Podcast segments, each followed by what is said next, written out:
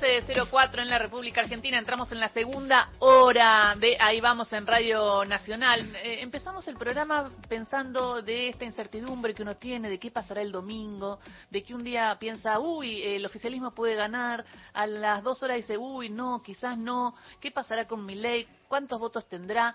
Eh, bueno, está esta incertidumbre, pero lo más importante es ir a votar el domingo, ejercer este derecho y eso trae las preguntas cuántas personas eh, van eh, a ir a votar. Eh, y esto estábamos preguntándole a nuestros oyentes, ¿no? ¿Cómo están? Y si están con lo del voto estratégico o voto ideológico. Y los oyentes responden, opinan y lo hacen a través del WhatsApp del 11 3870 7485. Gaby de Luján dice, hola equipo. Mi voto es peronista, boleta completa y a, a defender la patria. Jorge de Villa del Parque dice, yo voy a ir a votar este domingo porque de esa manera se defiende la democracia. Eh, otro por acá, mm, un oyente dice, saludos para Ingrid de parte de Nacho, compañera de letra P, y de mí, que ah. soy el hermano, Juan. Ah, Juan. Mira vos. Ah, sí también lo conozco. Abrazo. Abrazo. Eh, Walter dice, bueno, él vino a retirar eh, su libro, conoció a nuestra compañera Carlita Ruiz, dice, bueno, muy, gracias a todos.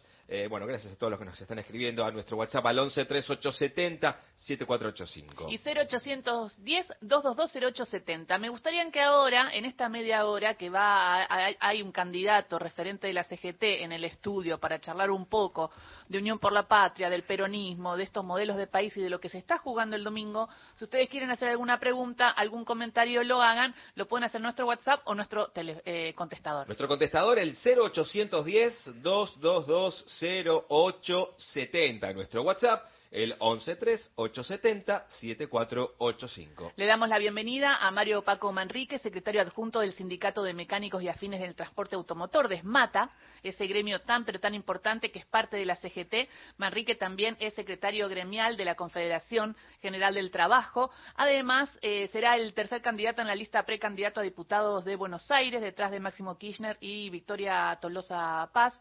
Y está acá para charlar un poco de todo. ¿Cómo estás, eh, Paco? ¿Te digo Paco? ¿Te digo Mario? Paco, Paco. ¿Cómo Todo el mundo me conoce por Paco. Bien, todo bien. Ayer estuviste, ayer estuviste en el, en el acto con Massa y la CGT. Sí, sí, fue un acto importante, un acto eh, muy emotivo. Bueno, compañero Massa fue a asumir un compromiso con los trabajadores de que su gobierno va a ser un gobierno para el pueblo trabajador. Y entendemos que así debe ser.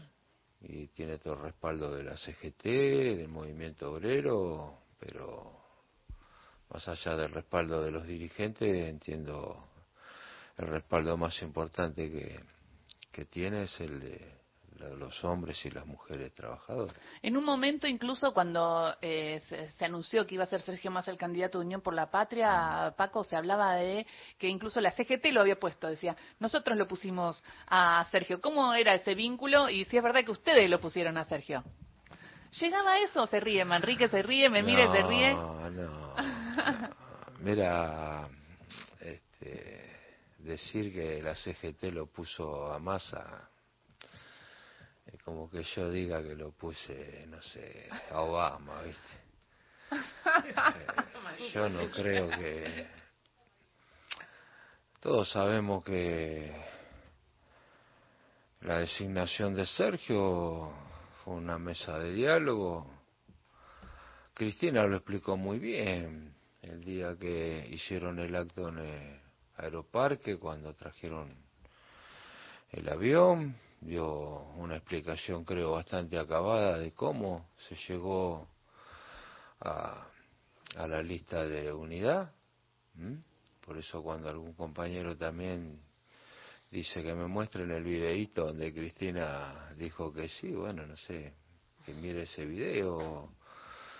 Eh, entiendo. Yo con muchos compañeros y compañeras traccionamos Cristina presidenta durante muchos meses y siempre dijimos que si eso no se lograba era la decisión de Cristina y bueno Cristina decidió y más allá de la decisión de la decisión de Cristina creo que se eligió al mejor hombre.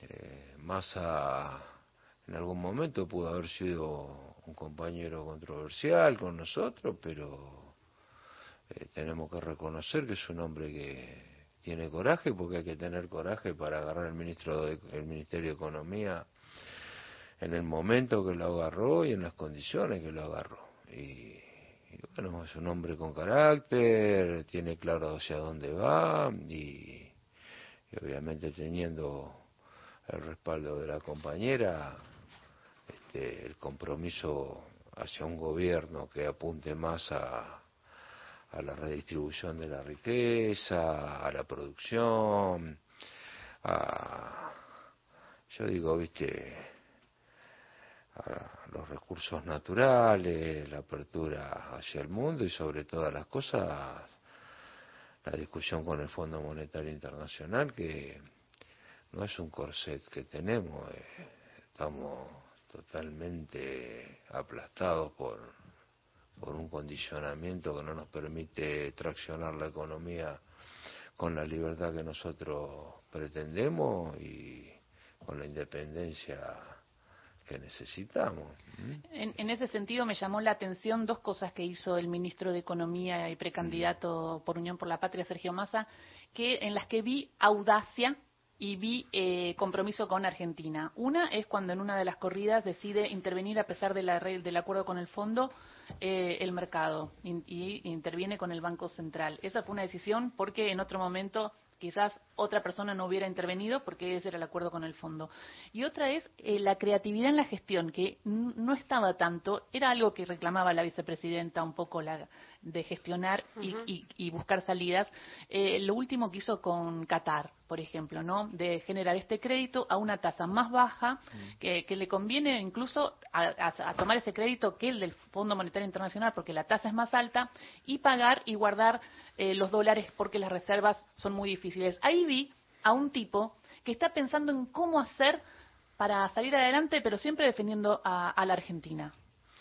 Porque mm, en un país donde las desigualdades son tan profundas, las desigualdades sociales son tan profundas, bueno, puede traccionar, lo decía Néstor, no se puede traccionar eh, la política social políticamente correcto. Mm. A veces hay que ser audaz, hay que ser transgresor, porque tocas intereses.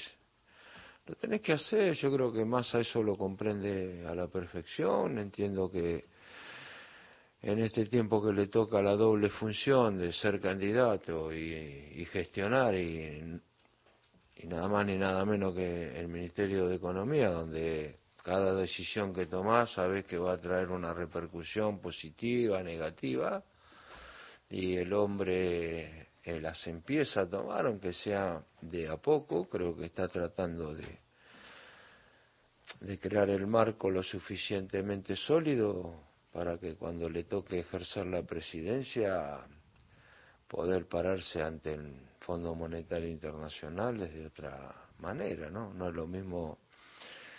Yo creo que ya la candidatura lo favorece cuando va a, discutir con el fondo, no va a discutir el, el ministro de Economía, va a discutir el futuro presidente de la nación. Entonces el fondo también debe, lo debe mirar de una manera diferente. Y en ese sentido, preguntarte, porque habríamos el programa contando esto del voto estratégico o, voto ideológico, ¿no? En el sentido de que son las pasos, no son las eh, octubre. Octubre es otro cantar, porque en octubre uno va y pone su voto eh, decidido, y es, eh, pero en las pasos hay quienes están pensando en entrar en la interna de Juntos por el Cambio. ¿Por qué votar a Sergio Massa en las pasos?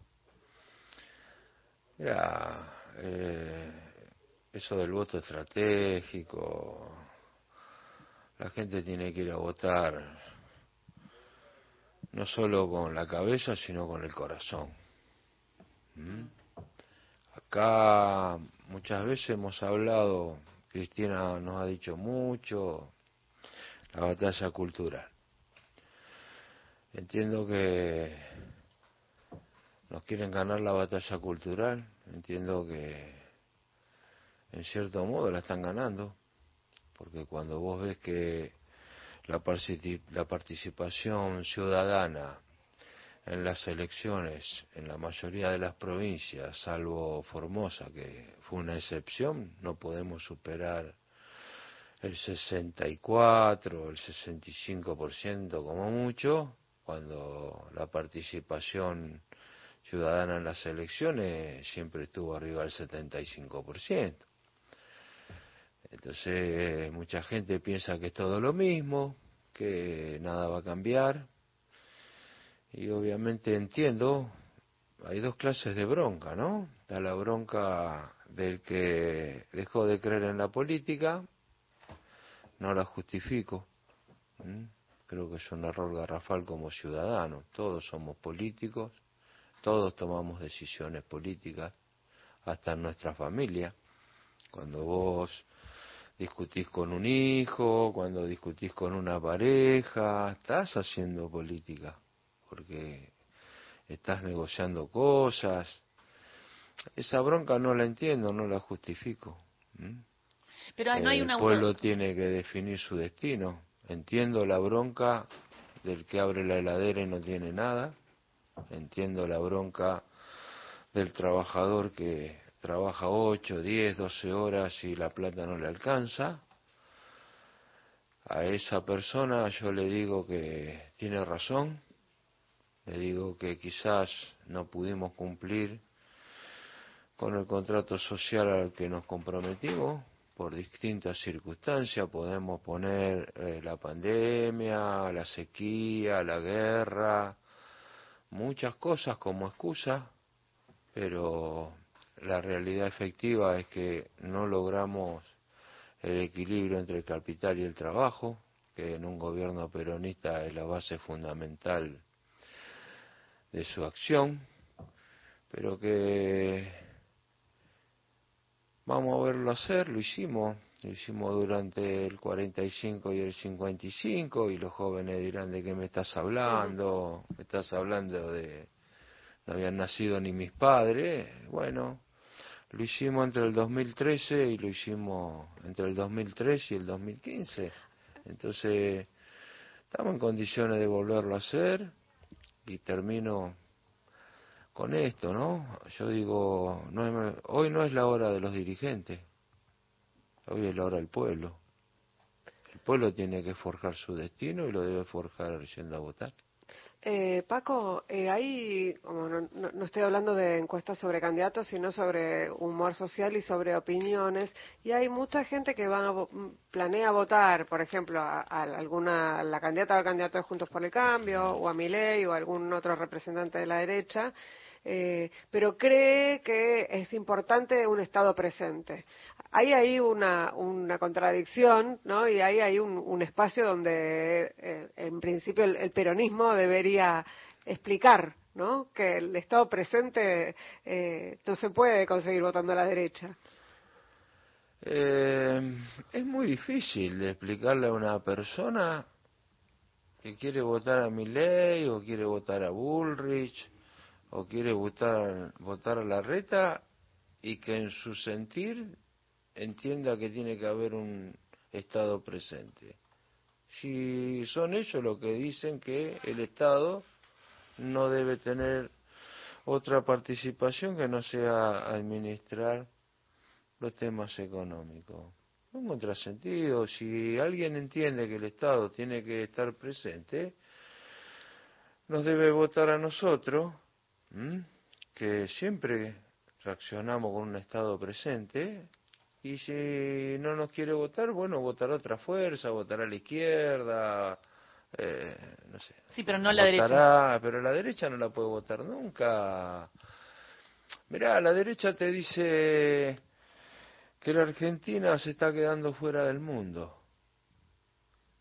Y termina de decir esa frase y te dice, el mundo tiene todo lo que la Argentina el mundo necesita todo lo que la Argentina tiene. Otro contrasentido. La diferencia entre ellos y nosotros, ¿cuál es?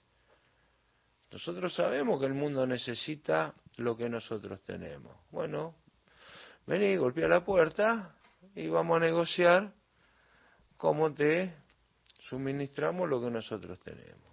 y ellos quieren abrir la puerta y que se lleven todo porque nos queremos congraciar con el mundo.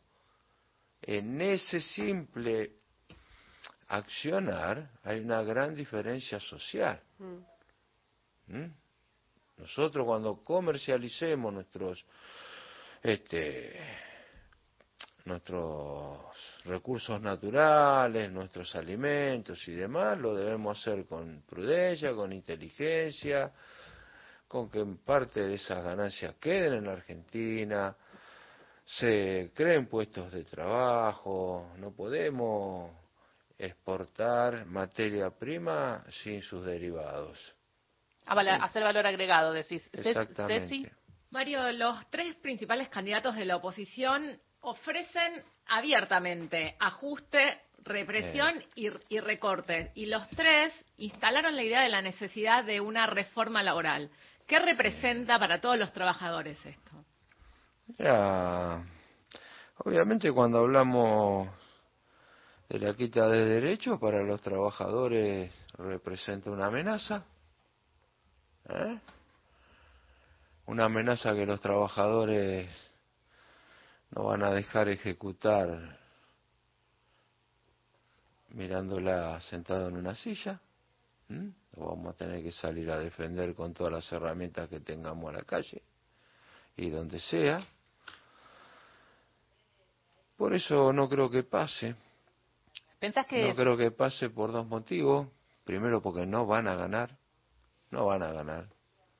No debe no hay un trabajador consciente en este país que los pueda votar a alguien que le dice que le va a quitar los derechos. No hay un trabajador. Ahora, el problema es lo que te decíamos antes. Por ahí hay trabajadores enojados con la política que no van a votar y no se dan cuenta que no ir a votar es darle la derecha a la derecha. Ahí hablamos de suma fija, eh, lo vienen insistiendo algunos sectores, el gobierno no lo termina de hacer. Ustedes desde la CGT decían no, paritaria, pero lo cierto es que quizás después de las pasos llega una suma fija.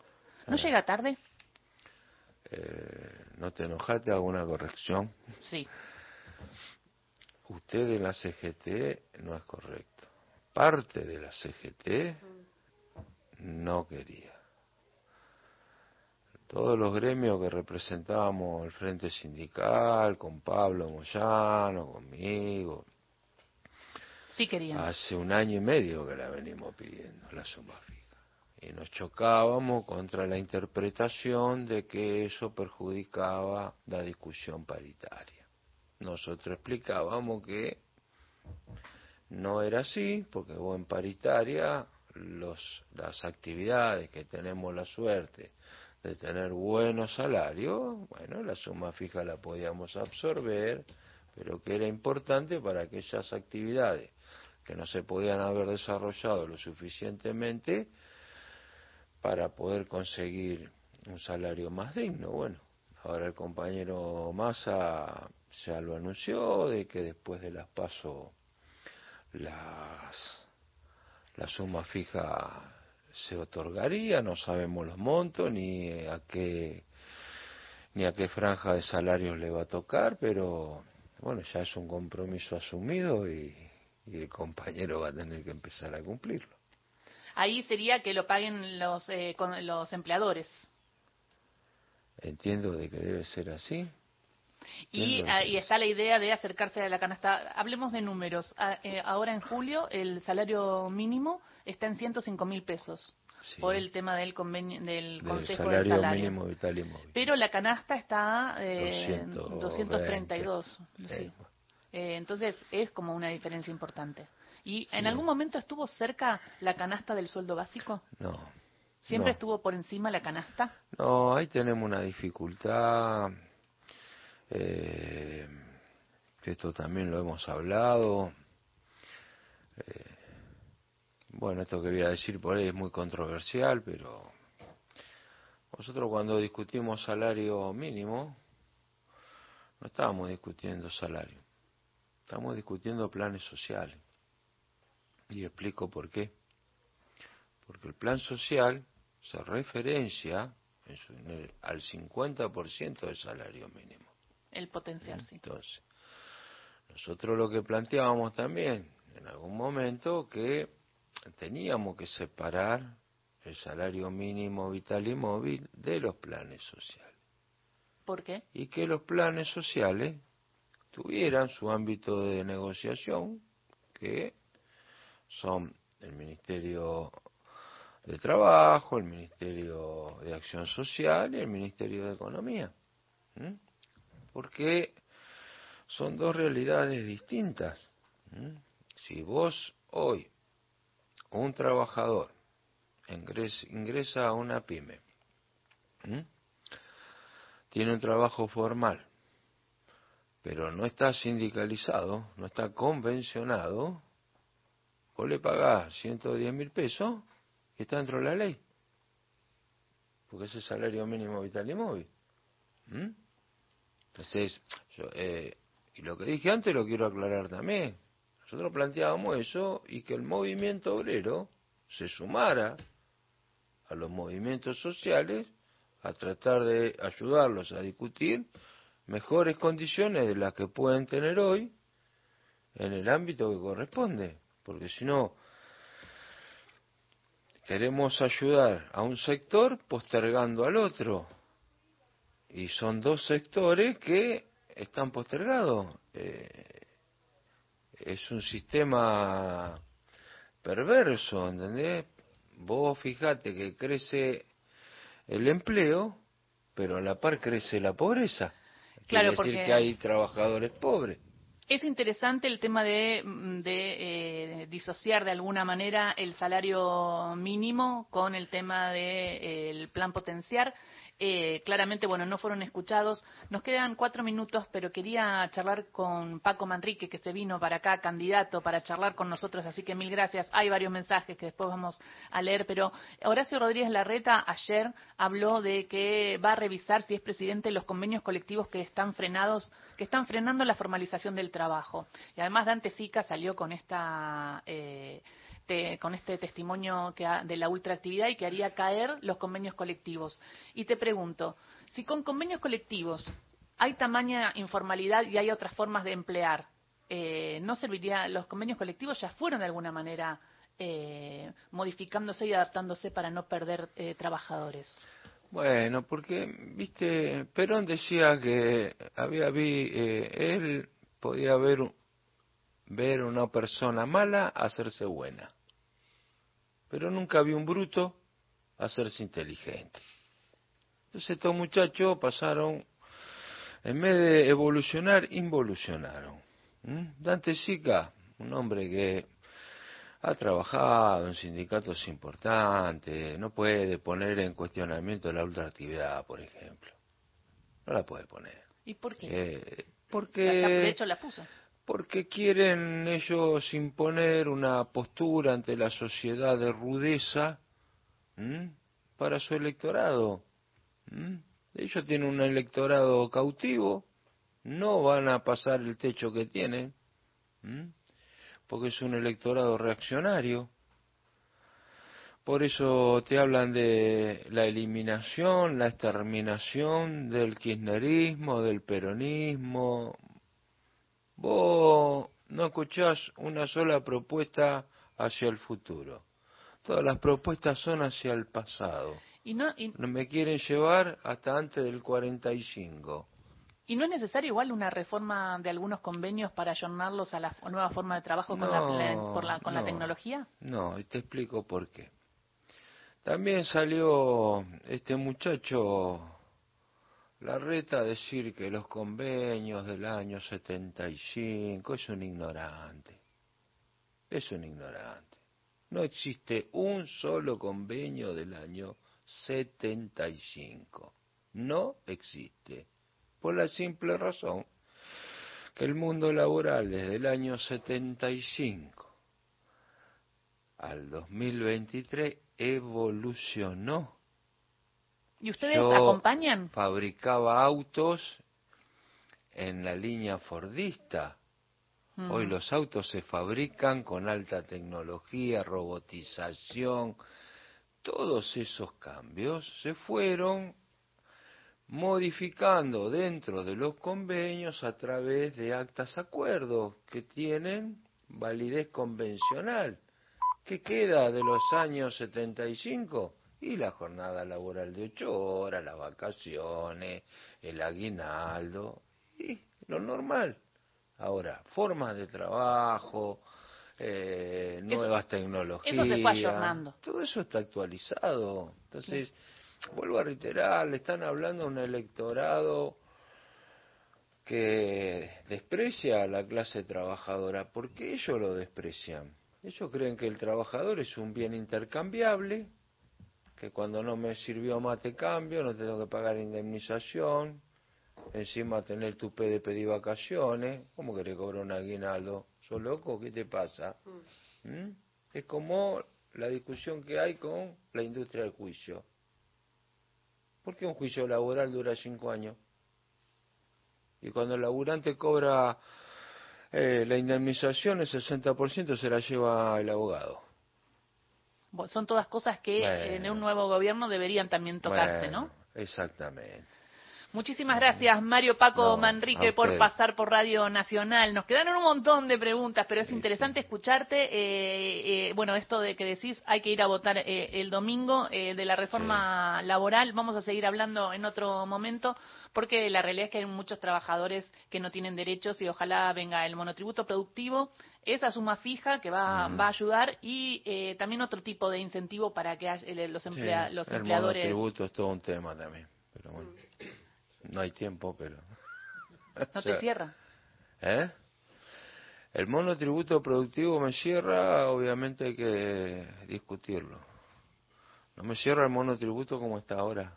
El, el monotributo se creó para aquellas hombres y mujeres que este, tenían un oficio, un carpintero, un electricista, que pudiera tener acceso a, mediante el monotributo, a una jubilación, a una obra social.